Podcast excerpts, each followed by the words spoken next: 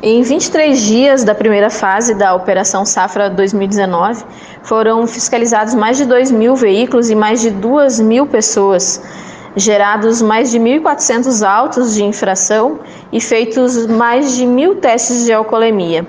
O que mais chama a atenção é o resultado dessa operação com relação à, redação, à redução no número de acidentes e vítimas no mês em que ela ocorreu, o mês de fevereiro. Enquanto que no, no, período de fevereiro de 2018 a PRF atendeu 297 acidentes no Mato Grosso, em 2019 foram 162, então é uma redução de mais de 45%. Já o número de feridos caiu de 236 para 180, uma redução de mais de 23%, e o de mortos reduziu 39%.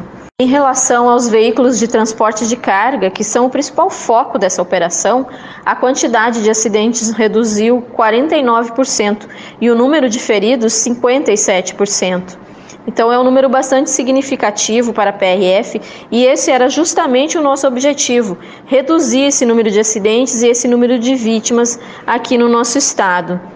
A fiscalização do transporte de cargas é o foco principal e nessa primeira fase, especialmente em relação à fiscalização de freios, suspensão e outros itens, além do excesso de peso e da jornada dos motoristas.